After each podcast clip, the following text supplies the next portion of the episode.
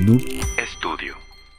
Dicen las malas lenguas que los ideales son esas metas y objetivos que representan todo un conglomerado de intereses por los cuales una persona, tan ordinaria como tú y como yo, es capaz de desperdiciar toda su vida con tal de lograrlos. Y sí, esto sonará muy bonito para eslogan de perfil de Instagram, pero la cosa suena menos bonita si te pusieras en los hipotéticos zapatos de, digamos, el hijo de un policía de Chicago en los años 20, del siglo pasado evidentemente, caído en combate contra las fuerzas bélicas de, supongamos una vez más, el señor Al Capone. Bueno, Hoy en día ese niño sería demasiado viejo y posiblemente no tan lúcido, pero suponiendo que está bueno y sano, ¿qué crees que pensaría si el día de hoy, más o menos unos 100 años más tarde, se arrimara al oxo de la esquina solo para encontrarse con un grupo de preadolescentes saliendo con un 24 en las manos? Sí, tal vez te han enseñado que las personas a veces dan la vida persiguiendo ideales, pero jamás te enseñaron de quién chingados eran esos malditos ideales. Y peor tantito. Porque ese chingado idealista jamás peleó por protegerlos con sus propias manos. Sean ustedes bienvenidos.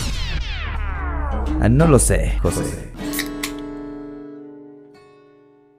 Sí, ya sé que nos la hemos pasado hablando del miedo. Y no una, tampoco dos, sino hasta en tres ocasiones distintas, por lo menos en los últimos nueve episodios. Hemos dicho ya que el miedo es una especie de alarma supernatural que nos permite mantenernos con vida todos los días, pues nos aleja instintiva y naturalmente de todo aquello que emita una clara señal de peligro. Quiero revelarte cuáles son los cinco pasos que sigo con mis asesorados para que puedan recuperar su relación con éxito. Eh, bueno, a veces podremos tropezarnos dos veces con la misma chingada piedra y hasta pagar para que nos enseñen a tropezarnos tres veces, pero no nos desviemos del punto.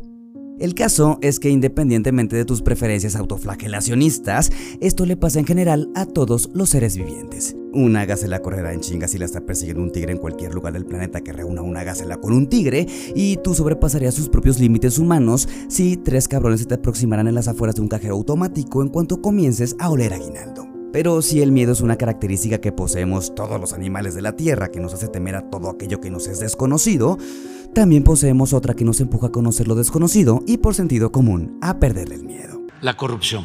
Ah, bueno, aunque algunos chimpancés podrían llegar a cometer actos de corrupción durante sus campañas políticas, y no lo digo yo sino en nuestro episodio número 29, hoy más bien nos referimos a la curiosidad. Pero, ¿qué es la curiosidad?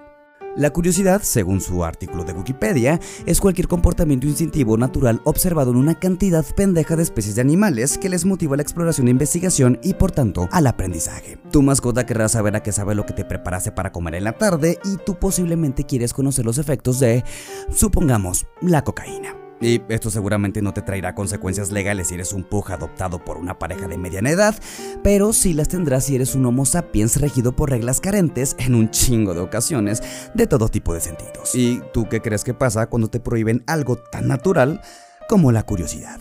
Pues sí, más lo quieres hacer.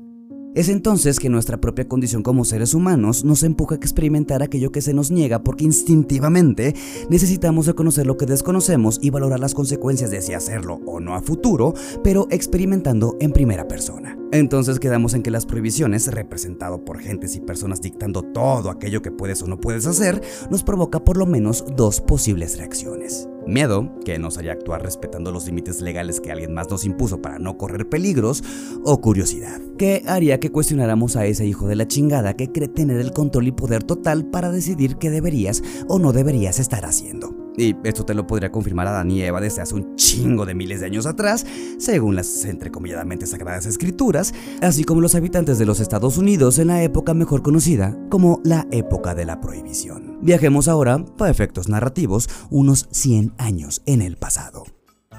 Antes de las celebraciones de inicios del siglo XX, nuestros vecinos del norte comenzaban a recibir oleadas de inmigrantes llegados desde distintos puntos del continente europeo. Y como siempre sucede en este tipo de situaciones, los que ya eran habitantes de los Estados Unidos temían que esto provocara que sus tradiciones y culturas se corrompieran por estos nuevos estadounidenses. Entonces, los estadounidenses autóctonos, que curiosamente también eran inmigrantes, relacionaron a todos los nuevos inmigrantes con un consumo excesivo de alcohol que a su vez, según ellos mismos, ocasionaban problemas como un alto absentismo laboral, violencia doméstica o hasta de un incremento en la delincuencia en los barrios más pobres. Barrios que, así como te imaginas, eran poblados por esos mismos nuevos inmigrantes. Entonces, pues, para 1917, el Congreso aprobó una resolución a favor de modificar la Constitución de los Estados Unidos que prohibía la venta, importación, exportación, fabricación y el transporte de bebidas alcohólicas a lo largo y ancho de los Estados Unidos y en 1919 fue ratificada.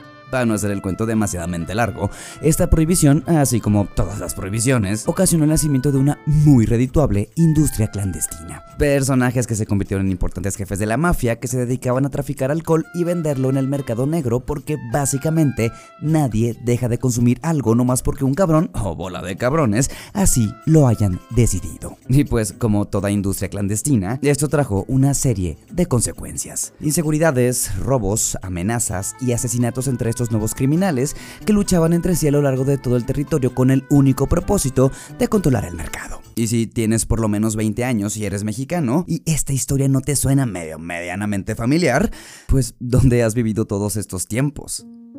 Tan solo en México, el combate contra el narcotráfico iniciado durante el sexenio de Felipe Calderón, más o menos por allá del 2006, ha ocasionado la muerte de por lo menos unos 350.000 mexicanos, más otros 80.000 desaparecidos, desde el comienzo de la guerra hasta nuestros días. Pero pensemos un poco más allá de este presente en el que estamos atrapados. Imagínate el caso de un soldado cualquiera que el día de hoy recibe la instrucción de una redada agendada para el día de mañana y pues muere combatiendo el crimen. Un sacrificio por la justicia dirán algunos, o por los valores morales dirán algunos otros. Pero ese soldado, ciudadano como tú y como yo al final de cuentas, también tenía un proyecto de vida. Entonces supongamos que el hijo de ese soldado convertido en adulto, unos 60 o 70 años en el futuro, se arrima al oxo de la esquina de su casa solo para ser testigo de cómo un grupo de preadolescentes entran y salen con un 6 de cerveza en la mano y una onza de marihuana en la otra. Sí, su papá soldado posiblemente perdió su vida valerosamente luchando por ideales, pero a él tampoco le dijeron de quién chingados eran esos malditos ideales. Curiosamente el ser humano lleva cientos de miles de años conviviendo con ese tipo de sustancias y jamás pareció habernos importado. Es más, nos mamaba meternos cosas hasta que llegó el siglo XX a cambiarlo todo y posiblemente volverá a cambiar en algunos años, pero las vidas que se perdieron luchando por cosas que ni siquiera comprendían, pues esas nunca van a regresar. Nos vemos en el próximo episodio, pero ya de la próxima temporada, en todas las plataformas donde estamos disponibles. Síguenos en Facebook, Instagram y TikTok, donde seguiremos subiendo contenidos. Y coméntanos. ¿Tú darías tu vida por la idea de otros pendejos? Hasta el próximo episodio. Adiós. Bye.